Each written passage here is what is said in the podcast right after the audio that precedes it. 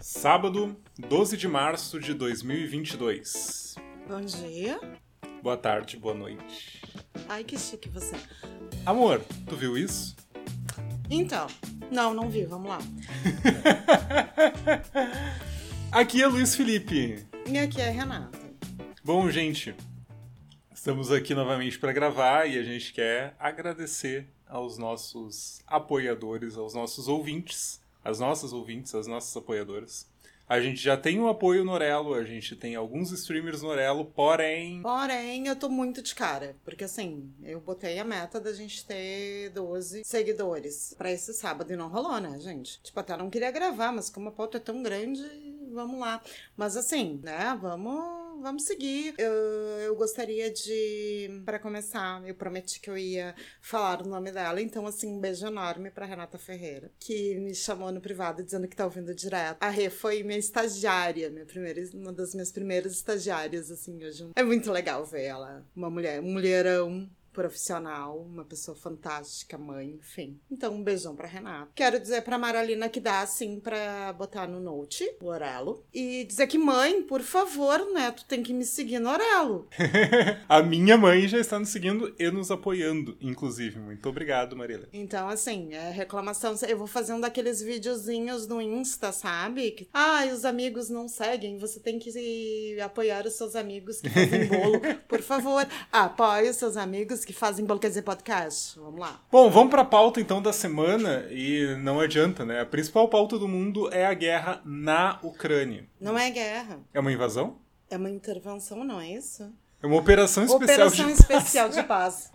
Não é guerra. Ai, gente, eu... desculpa, eu não deveria rir ao ver uma coisa dessas, mas operação especial de paz é. Olha, isso me lembra uma, uma pichação clássica que tinha na Fabico, que era bombardear pela paz é a mesma coisa que transar pela virgindade. Lembra disso? Pior, não lembrava, mas sim, lembro. É. Mas então, vamos lá. Guerra na Ucrânia. A gente tá já há 16 dias com a invasão das tropas russas. E o que mais rola é desinformação, né? Capaz. É, é impressionante o quanto rola de desinformação, inclusive de forma oficial. Por exemplo, surgiu uma imagem de uma mulher grávida ferida após o bombardeamento de um hospital e o Ministério da, o Ministério da Rússia simplesmente disse que aquilo ali era, na verdade, uma Mentira, porque aquela pessoa era uma influenciadora digital que estava fingindo que estava grávida, ou algo assim. E que estava maquiada. E que estava maquiada, exato. Qual é a história, Renato? Não, o que parece é que realmente é uma digital influencer. Tá. Mas que estava grávida, então é possível que fosse verdade. Ela estava grávida, estava no hospital, que é uma maternidade. É, eu não tenho provas que ela estava no hospital. Mas ela. Não? É, não. Mas ela é daquela região ali, então é possível que ela estivesse, sim, numa maternidade. Ela estava grávida, enfim.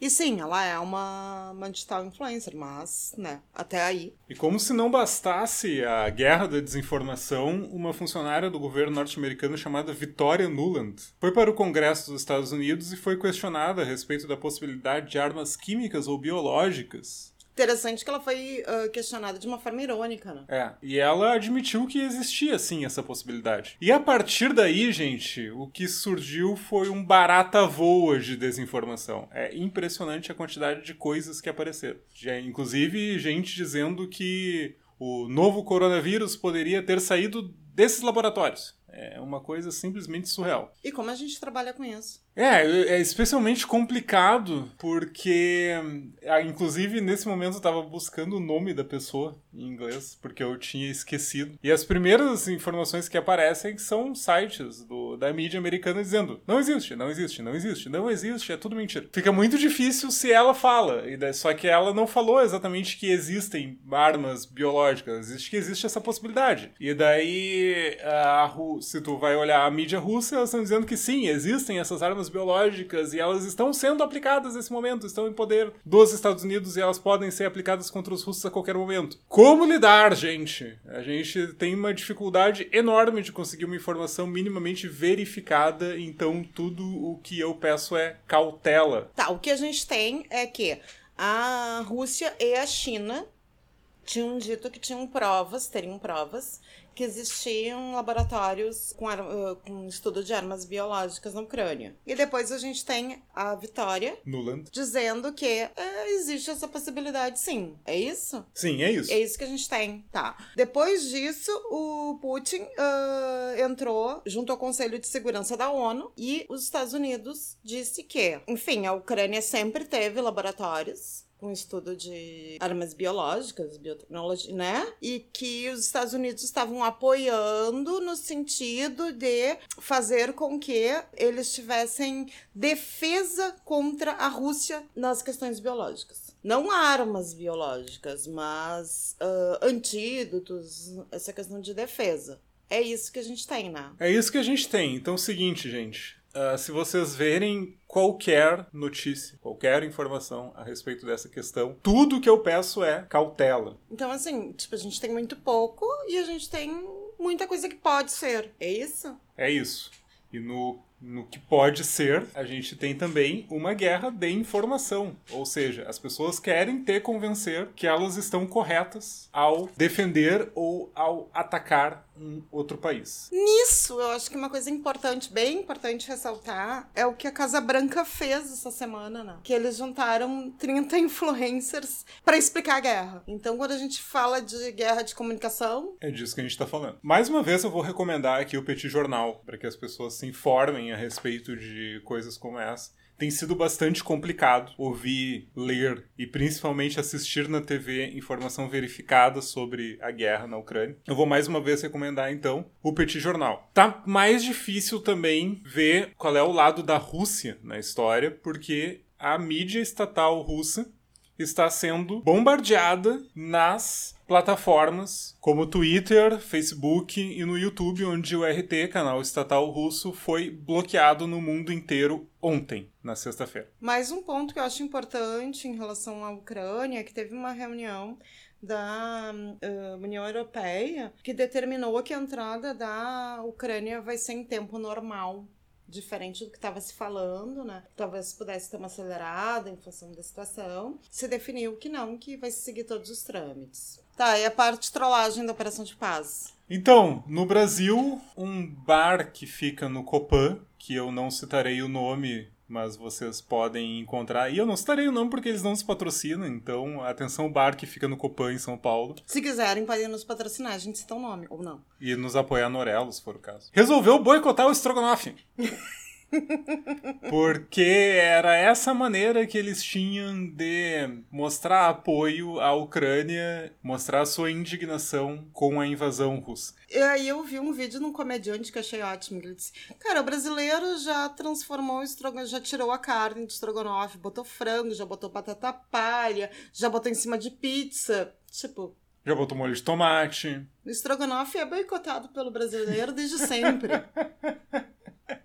Enfim. Uh, outra coisa que eu achei, assim, né, nível trollagem, foi a Lituânia mudou o nome da rua de, onde fica a embaixada da Rússia para Rua dos Heróis Ucranianos. E a Lituânia ela tem um passado bastante conturbado em relação à Rússia, né? Primeiro que o grão-ducado da Lituânia, ele é inclusive mais antigo do que a própria nação russa. Os países bálticos, como Estônia, Letônia e Lituânia foram os primeiros a se tornarem independentes da União Soviética. É um assunto bem interessante, inclusive, para abordar essa relação conturbada que a Lituânia tem historicamente com a Rússia desde, sei lá, século XII, XIII. Enfim, mas o que eu trouxe, né, foi porque, tipo, não muda nada na vida de ninguém, mas é engraçado, né? Tipo, sei lá o endereço. tá, amor, e o que, que foi isso da Índia e do Paquistão? Então, no dia 11 de março, também conhecido como sexta-feira, o Ministério da Defesa da Índia mandou um comunicado para o Paquistão dizendo que disparou acidentalmente um míssil em direção ao país e pediu desculpas. É porque a vida tá tranquila, né? Tá tudo muito calmo, o mundo tá super light. E aí, tipo, acidentes acontecem e nada estoura a Terceira Guerra Mundial. É, e assim, não tem. Ah, ninguém morreu, tá? Não há registro de feridos, não há registro de danos mais graves. O governo paquistanês, obviamente, está muito indignado. Disse que o incidente colocou em risco voos civis que abalou edifícios e disse que a Índia é irresponsável. Porque vamos combinar, né, galera? Vamos cuidar dos mísseis aí, vamos, vamos apertar os botões certos de vez em quando. E a Índia, tipo, ops, foi mal. É, assim, a Índia e o Paquistão têm um problema sério na Caxemira, eles disputam aquele território desde pelo menos 1947, já se enfrentaram três vezes militarmente naquela área. E assim, não é exatamente um bom momento para explodir um míssil acidentalmente. Não que tivesse um bom momento em algum momento, mas. Esse, mas esse certamente não é. Se existe é um bom momento, esse não é. não faz parte, né? Exato. Tá, e me diz uma coisa. Como é que tudo isso tá no Brasil? O que, que a gente tem de pauta nisso? Então, isso tudo, essa questão bélica, enfim, tudo que tá acontecendo, essas intervenções de paz, e, né?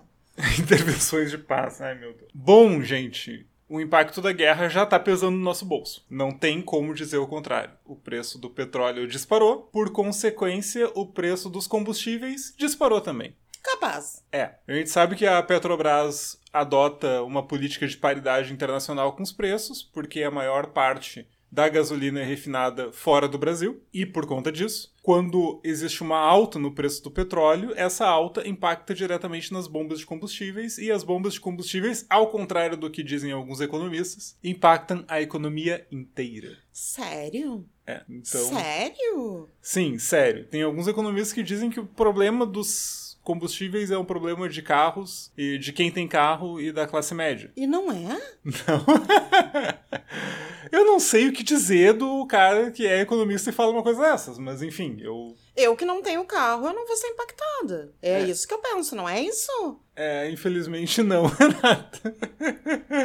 preços combustíveis afeta toda a cadeia produtiva brasileira, que é extremamente dependente de caminhões, que é extremamente dependente das estradas, afeta o transporte público, afeta o preço do gás de cozinha, que também disparou, afeta tudo, basicamente. É, tá me deixando deprimida, assim. Eu achei que era uma coisa, assim, de pessoas que, né, que só carro e tal. Eu, que pego Uber, não ia ter problema nenhum. É, porque... a gente sabe que o Uber é, é lidado, tipo, as pessoas fazem gasolina dentro de casa, né? Que nem o Rodrigo Hilbert. O Rodrigo Hilbert não fez gasolina dentro de casa ainda, né?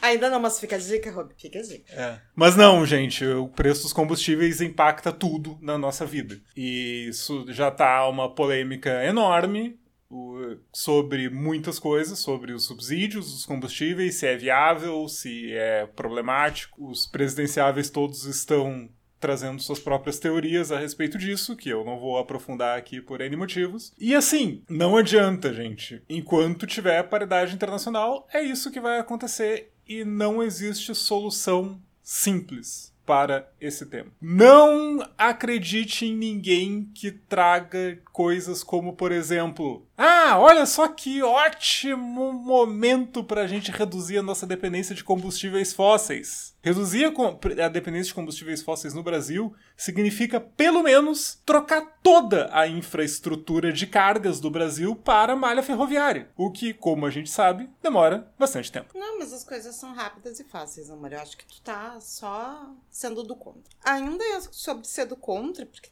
né? Eu acho que a gente pode seguir nessa linha. A questão dos fertilizantes. A questão dos fertilizantes são o Brasil tem uma dependência da Rússia pela importação de fertilizantes, que é o maior produtor de fertilizantes do mundo. No, num primeiro Isso é real. Num primeiro momento, estava se dizendo que o impacto poderia ser menor do que o esperado, assim, porque a autonomia do Brasil em relação à produção de fertilizantes ainda é considerável. Porém, as perspectivas não são nada otimistas. Por quê?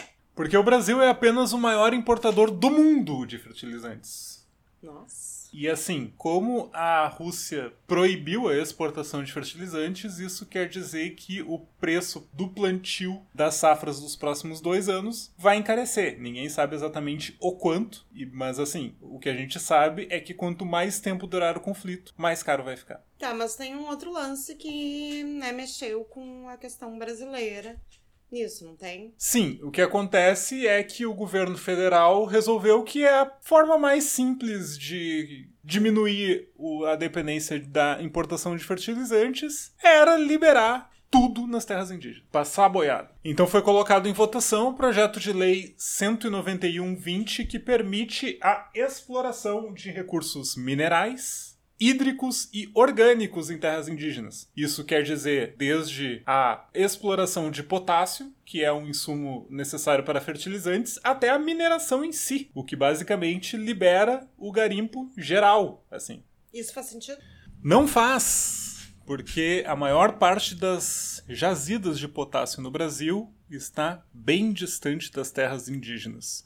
Tem um estudo da Universidade Federal de Minas Gerais que indica que apenas 11% do potássio do Brasil está na Amazônia, que é o principal foco desse tipo de projeto, e que uma quantidade bem menor disso está em terras indígenas. Dito isso, a questão não é apenas adquirir o potássio, mas também processá-lo. O Brasil, se conseguir processar o que já tem de potássio em terras que não são indígenas, tem autonomia até 2100, segundo essa pesquisa da Universidade Federal de Minas Gerais. E isso também é uma coisa que não é para hoje, né? Tipo, não, não sairia agora. Tá, estamos com um problema agora e aí resolvido agora, né? Isso é uma coisa, é, é um projeto para ser pensado, discutido para mais adiante. Não é isso? Exato. Só que o Congresso não está muito afim de fazer isso, porque eles aprovaram que isso seja discutido com urgência. Como se fosse um, um, uma resolução, uma, uma, coisa que resolvesse o problema que a gente tem hoje com a guerra. Com a, com a guerra. guerra. com a intervenção de paz. Nessa semana aconteceu o Dia Internacional da Mulher, que dá para dizer que é o Dia Internacional da Luta das Mulheres, no dia 8 de março. E o que, que temos a dizer sobre isso, Renato? Ah, temos a dizer que foi uma vergonha nas redes. Eu acho que esse 8 de março, uh, ele, pra, nas minhas redes, né, na minha bolha, ele foi mais bonito que os outros, porque teve menos homenagens com flores e bombons. Mas o que bombou nas redes, e isso eu acho interessante da gente olhar, uh, foi a Luana Piovani no, fazendo um discurso no Instagram dela, que, bom, tiraram uma mulher do BBB no dia 8 de março. E deixaram o boy que trai a mulher no BBB, né? Então foi bem impactante, assim, deu muita repercussão a fala dela. Muita gente se posicionou em relação a isso. E, obviamente, a mulher do boy, que também é influencer, né? Maíra Card. Colocou. E aí as redes sociais viraram uma guerra entre a Luana Piovani e a Maíra Card. E aí foi horrível. Foi horrível porque, assim, elas se colocaram como rivais, né? Tipo, nas discussões e as duas usando a questão do, das mulheres e do feminismo e aí começar, as redes começaram a ressuscitar vídeos das duas antigos Uh, porque a, a Maíra disse que a Luana tinha telhado de vidro, que não podia falar, porque ela também traiu. E aí começou vídeos da Luana e fotos da Luana traindo o Rodrigo Santoro há 20 anos atrás. Meu e... Deus! É. E aí, vídeos da Maíra Cardi uh, falando mal do marido dela, chorando. E vídeos da Luana Piovani falando do dado Dolabella quando ele tava na fazenda. Enfim, virou um, um barraco. Uma baixaria. Uma baixaria total, tipo, das pessoas expondo essas duas mulheres, contra e a favor as duas. E saiu total do tema, enfim, tanto do 8 de março como do do, da Jade, do Arthur e da Jéssica, do tal do Paredão. Poxa, foi uma semana feia, assim, eu diria, de sendo usado total a imagem dessas duas mulheres que se colocaram, né, nessa discussão. Não tô dizendo que, que elas não têm um papel importante aí, mas que virou uma baixaria, virou feio, ficou. Eu fiquei bem, bem incomodada com as coisas que eu vi.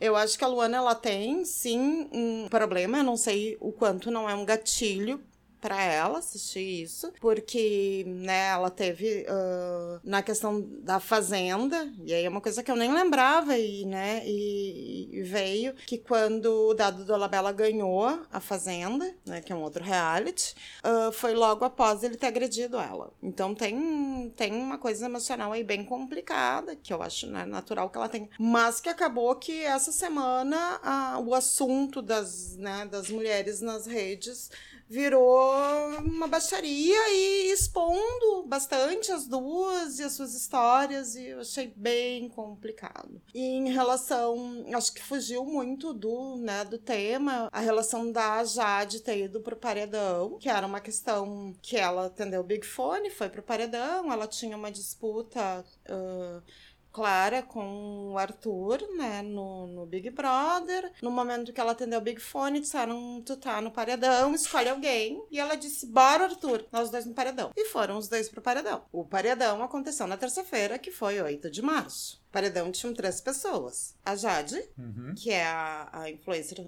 milionária. Sim. O Arthur, que é o marido da Mayra Card, que aí a gente descobre que ele foi rebelde, que ele foi da malhação, ele tem música gravada. Inclusive, a Renata estava fazendo o teste de microfone cantando uma das músicas do Arthur aqui. Cara, eu tô péssima, o Big Brother ferrou com a minha vida. Ahn, mas eu disse pro Felipe, é melhor eu estar com a música do Arthur do que das americanas, eu acho. É, qualquer... da- daquela loja de varejo que não nos patrocina.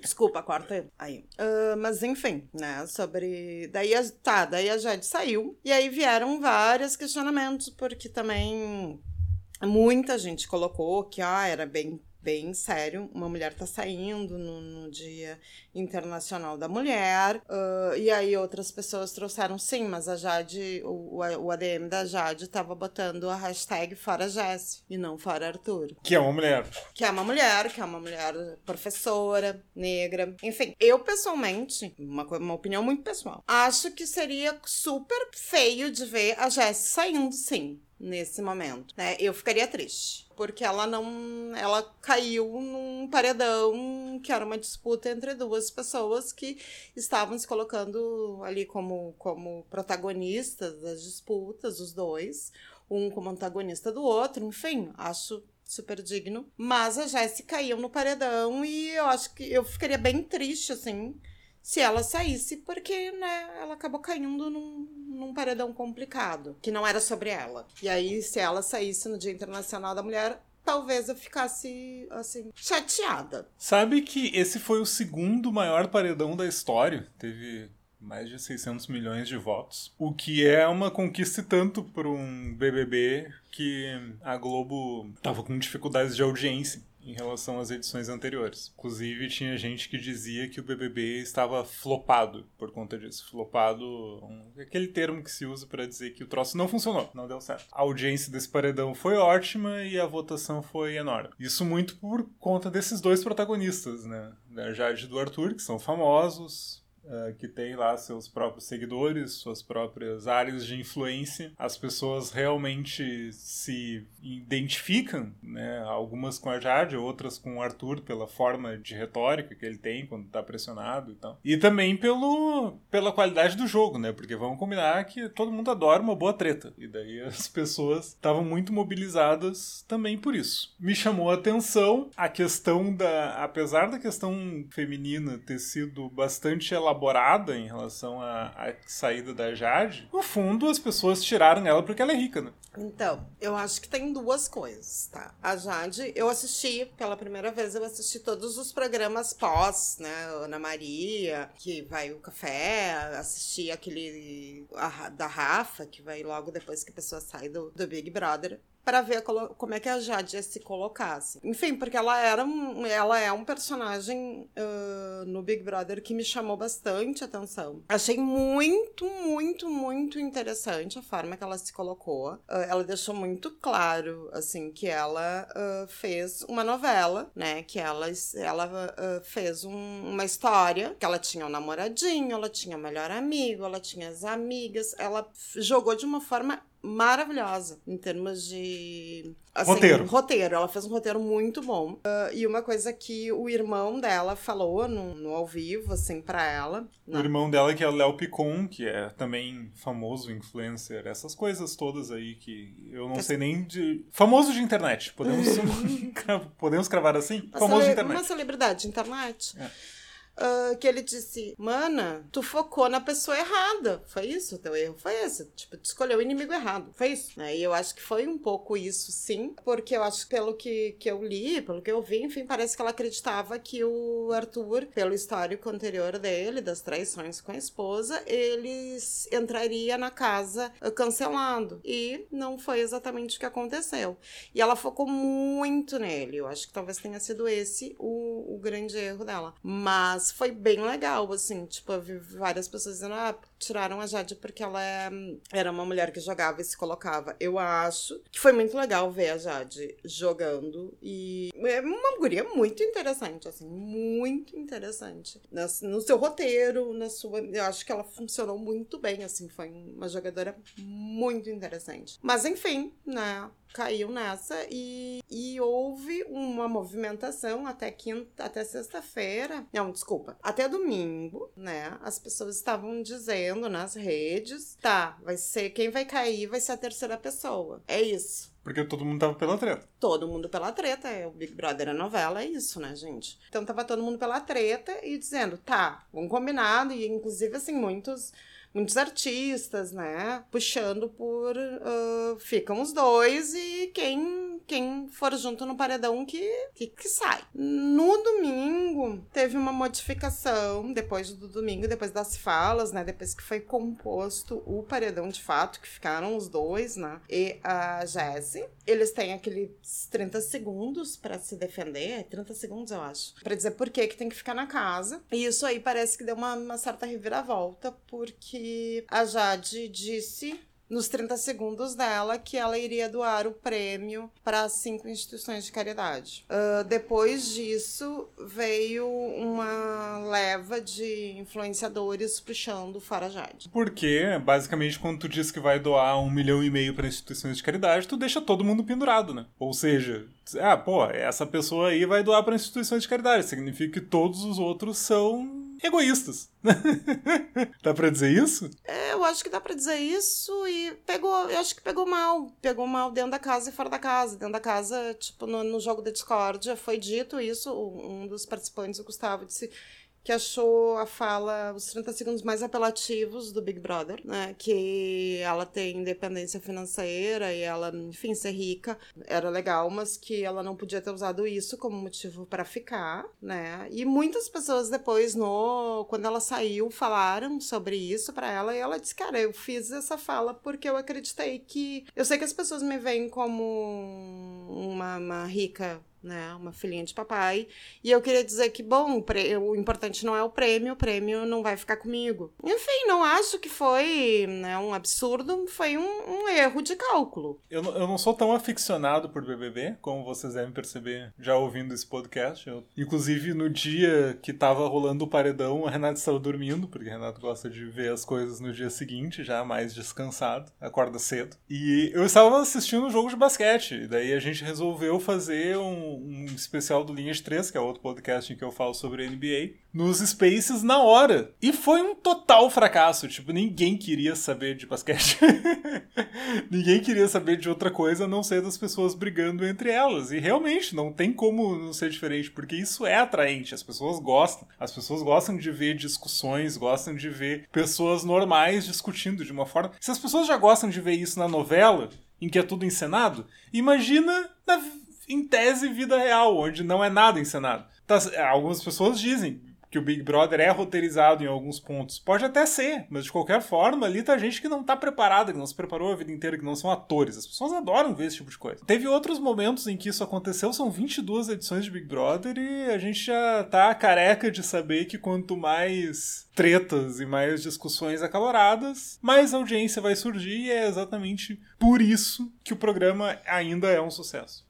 Vamos voltar para assunto real? Vamos voltar para assunto real, assunto da semana. Um ex-vereador que foi candidato a prefeito, Walter Nagelsen, que foi, inclusive foi secretário de Canoas também, ele foi condenado por um áudio que ele fez, que ele divulgou no depois das eleições de 2020 quando ele era candidato a prefeito. Quando ele era candidato a prefeito, exatamente. E ele foi condenado por racismo. a justiça entendeu que ele desqualificou vereadores negros durante esses áudios. No áudio, uh, ele diz, uh, comenta né, na eleição, aspas, cinco vereadores do PSOL, muito de, muitos deles jovens negros e sem nenhuma tradição política, sem nenhuma experiência, sem nenhum trabalho e com pouquíssima qualificação formal. Então, isso foi considerado pelo juiz, se não me engano, é o Sidney Brzuska, que colocou na sua sentença que a cor da pele relacionada aos negros não tem o condão de torná-los menos capacitados ao cargo, e acreditar nisso por qualquer razão é defender a supremacia branca. Para todas as demais expressões, existem argumentos lógicos que podem atrelá-los à ideia de inexperiência, decurso do tempo, vivência, experiências, etc. Mas para a expressão negros, entretanto, não há nada que possa justificar o vínculo à crítica quanto à falta de preparo, disse o Sidney Brzuska. Tá, e o que, que tu achou disso, Felipe, desse resultado?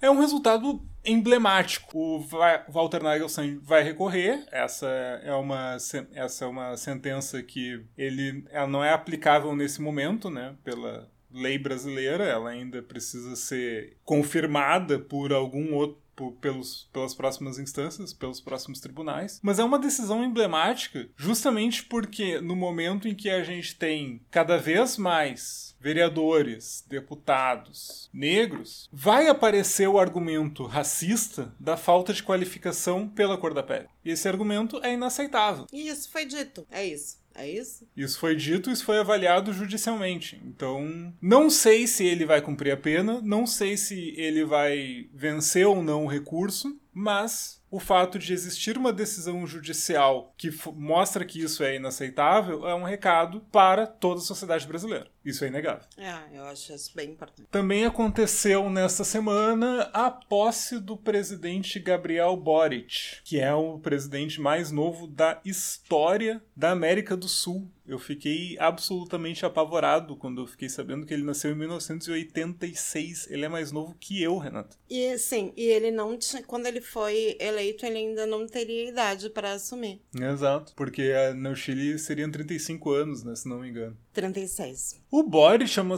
é uma figura pitoresca. Ele é um líder estudantil, ex-líder estudantil, que se tornou deputado, se tornou uma liderança importante nos protestos de 2019, que acabaram por fazer com que o Sebastião Pinheira, que era o presidente conservador, convocasse uma nova Assembleia Constituinte. Essa Assembleia Constituinte, inclusive, ainda não terminou seus trabalhos, ou seja, o Boris está assumindo na Constituição antiga e vai ter a Constituição nova durante o seu mandato. Ele é fã de Taylor Swift. Ele gosta de pokémons, inclusive ele ganhou um pokémon de presente do ministro japonês que compareceu à sua posse. Ele posou para a foto oficial sem gravata, que é uma coisa que nunca havia acontecido no Chile. Ele fez um agradecimento ao Allende, ao Salvador Allende, que é o presidente que se suicidou em 11 de setembro de 1973, quando aconteceu o ataque das forças armadas chilenas ao Palácio de la Moneda, que culminaram num golpe militar, ditadura do Augusto Pinochet entre 73 e 1990. Chamou a atenção o fato de que a mídia brasileira ela não deu muita importância para a posse do Boric. Se justifica pelo fato de que existe uma guerra. O, minha editoria internacional é uma, é uma editoria que normalmente não tem muitos recursos, apesar que não deve ser muito difícil achar um, um jornalista brasileiro em Santiago, mas é tudo bem. É bem difícil, deve ser horrível. mas a posse do Boric é curiosa porque ele não é nenhuma liderança de esquerda comum entre as lideranças de esquerda da América Latina. Ele, inclusive, é mais crítico ao Maduro, por exemplo, do que as outras lideranças de esquerda da América Latina ele não tem histórico de sindicalista, ele não tem uma longa experiência na chamada luta de classes, né? Vamos ver, é um, toda uma curiosidade que existe sobre o seu próximo mandato. Eu arrisco a dizer que é um novo formato né, de esquerda, enfim, geracional. É um pouco diferente do que a gente está acostumado. Inclusive, uh, os, o, as ministras dele, né, são, são mais parecidas com algumas feministas de influencers do que. E, uh, de luta também. Não, não tô me desmerecendo de forma alguma a questão da. Mas é um outro quadro, é, um, é uma. É um governo diferente, assim, pelo que eu vejo. Que a gente não sabe muito o que esperar, mas que, enfim, eu acho que é de se observar. Né? E acho que é importante a gente, enfim, salientar que uh, Bolsonaro não foi na pós, foi o vice-presidente. Hamilton Mourão, isso. Com uma grande comitiva. Aqui eu não vou chamar de General Mourão, tá, gente? Porque ele, apesar de ser um general, ele tem cargo civil. Então aqui vai ser sempre vice-presidente Hamilton Mourão. Linha editorial do podcast. Uhum. Anunciada agora. Ah, obrigada. Bom saber, tá? Não posso chamar de general. Não chamaria, não gosto disso. Mas, enfim, uh, ele foi com uma grande comitiva, o que para um, uma coisa tão desimportante, né, em termos de uh, um, mídia no Brasil, me chamou a atenção. E um, o Lula também foi convidado e disse que não iria, mas uh, foi a Dilma, né, representando. Enfim, só comentários fofocas do, da posse. E ele tem um cachorro chamado Brownie. Inclusive, já posou com a faixa presidencial. Ele vai ser o primeiro cão do, do Chile. É, a gente tá falando de um presidente instagramável, eu diria. É, exatamente. Vamos ver o que, que é. O que, que dá isso. Eu... Voltando ao BBB. Isso não é BBB, amor. Não é? Não. Isso é o que tu estava assistindo ontem de noite. é quase as indicações, daqui a pouco vem as indicações. Chamou a atenção a mim que estava rolando uma prova de resistência no programa e a prova de resistência durou 24 horas, o Lucas virou o líder e tal, só que um dos caras que estava na prova de resistência é apenas um atleta olímpico. Qualquer prova de resistência vai ser injusta com o Paulo André. E ele inclusive estava dizendo que assim, ah, eu tava, eu tô indignado porque eu tava absolutamente de boa boa. Tipo, eu tava tranquilo, poderia ficar mais tempo e tal. Pô, Fecharam é... em, em 23 horas e 50 minutos, 40 minutos, uma coisa assim, e foram pra sorteio. É, exato, porque para preservar a integridade, né, da, do, dos participantes. Mas é óbvio, né, cara, tu é um atleta olímpico. qualquer, qualquer prova de resistência vai ser mais fácil quando tu tem uma preparação de atleta olímpico. Tá, e aí tu foi dormir e tu não sabe que isso bombou nas redes, né? As pessoas indignadas com a injustiça com o PA. Indignadas. Ah, é? Sim, indignadas que... Enfim, Uh, ele podia mais, e aí foi para sorteio, que isso é muito injusto, injusto, injusto, injusto. E aí eu fico pensando, e eu acho que é isso que a gente devia estar tá discutindo tá? no, lá no BBB do 8 de março. Injusto, cara, é uma menina, uma guria menstruada competir com um PA numa prova de resistência. Ah, é? Sem tipo, dúvida. a guria morrendo de cólica, perna inchada, que foi o que aconteceu ontem com aquela Eslovênia. Não gosto, não, não, não, não estou defendendo a Eslovênia, tá, gente? Mas falar em injustiça, não, injustiça é uma prova de resistência onde tu tem um, um, um, atleta olímpico. Isso é injustiça. E não ter acabado no sorteio. Desculpa aí, né? Vamos falar de. Eu acho que tem que falar de injustiça, tem outros pontos. Mas seguindo, Felipe, indicação, como é que foi? O que, que tu viu legal essa semana? Vamos para as indicações. Gente, na Globoplay, que não está nos patrocinando, mas deveria, depois do que a gente vai falar, tem os nove programas do Chico e Caetano em 1986. Cara, é impressionante. Assim, tipo, não é impressionante. É impressionante. É maravilhoso. Uh, quem tem um Globoplay gosta de MPB. Gente, que coisa mais maravilhosa. É, tipo, passou ali o melhor, ou grande parte do melhor da música brasileira na década de 80, naqueles nove programas. Uh, são tem cenas que eu, bah, a maioria não conhecia. Eu fã total e absoluto de MPB. E assim, tu tem momentos que deviam ser clássicos e tá em tudo que é lugar, assim. Tipo, na minha opinião. Primeiro programa tem a Rita Lee e a Maria Bethânia, que elas fazem um dueto em Baila Comigo, que é um troço de louco, assim. E assim, o Chico e o Caetano, eles chegam a ser os coadjuvantes do programa muitas vezes. E, inclusive, a cenografia é muito, é muito feliz, porque ela mostra o Chico e o Caetano embasbacados com os outros artistas. Babando, babando. É uma coisa muito linda. O elenco é maravilhoso, porque a gente tá falando de Tom Jobim ainda em plenas condições de tocar muito bem, a gente tá falando de Elisete Cardoso, que do nada começa a tocar o Baden Powell, fazendo todos aqueles solos de violão, e ele chama lá uma pessoa que tá lá nos bastidores, que não é nem apresentada, e essa pessoa é Elisete Cardoso. Faz um trio com o Caetano, a Gal e o Milton Nascimento cantando Paulo e Bebeto, que é uma coisa de louco, eu me arrepiei inteiro, tive vontade de chorar ouvindo aquilo. E daí lá pelas tantas o Milton Nascimento chama e diz: É, vamos, já que né, estamos aqui, vamos apresentar uma grande cantora, e essa grande cantora é Mercedes Sosa. Eita, trajeta. O Felipe colocou no, no Twitter que, tipo, a Renata tá. Como é que é? Extasiada. Foi isso que tu falou? Exato. Gente, mas não tem como, porque Eita atrás de Eta são os nove programas que tu fica assim, todos eles tem uma situação, pelo menos, que tu fica. Gente! Gente! E eu fico pensando, e até deixo a pergunta para os ouvintes: que outros dois artistas hoje fariam um programa tão incrível quanto esse, com tantos convidados maravilhosos? Então, eu não tenho resposta, óbvio, mas uh, assistam quem tiver uh, Globoplay. Go Globoplay nos patrocine, né? Tipo, a gente tá aqui falando de BBB, a gente tá falando de Chico e Caetano. Acho que vocês deviam nos patrocinar. Tem que marcar eles.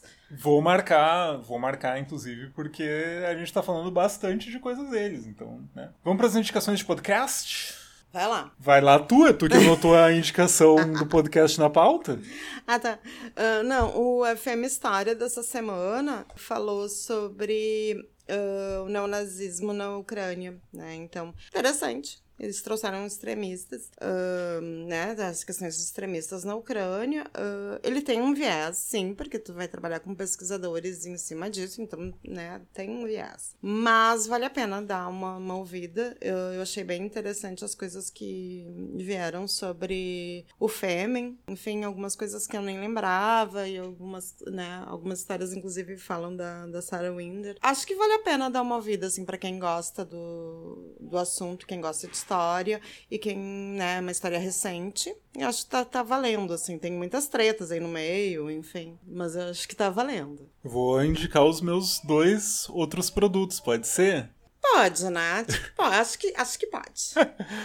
Pra quem gosta de basquete, tem o Linha de Três, onde eu falo sobre NBA junto com o Mano, o Vicente e o Dudu. E pra quem gosta do Esporte Clube Internacional, tem a Casa da Luz Vermelha, onde eu falo com o Mano, o Edson e o Moise. Eles também podem nos patrocinar, tá? O Casa da Luz Vermelha tá no YouTube, o Linha de Três tá no YouTube e no Spotify. Uma outra indicação que eu tenho é uma coluna do Leandro Stout, que tá em GZH. A coluna do Leandro Stout é interessantíssima, porque ele explica que Porto Alegre, quando começou a ter automóveis, tinha mão inglesa. Tu acredita? Acredito, tu me contou.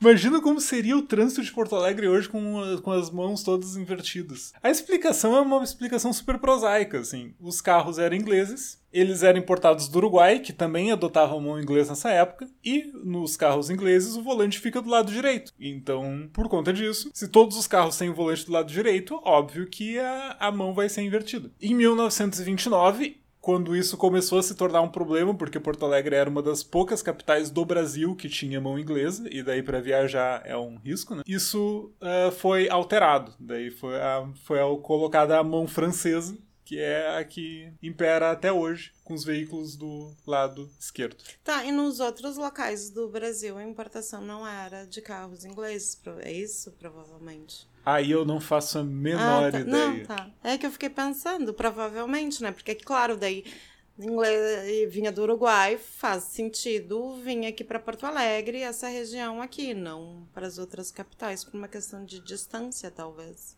Talvez. Enfim, né? né, Porto deve vir para os outros lugares, talvez seja isso. Mas isso é de pesquisar. A gravação desse podcast deveria ser ao vivo, porque se fosse ao vivo, você saberia a quantidade de perguntas que a Renata me fez que me pegaram desprevenido.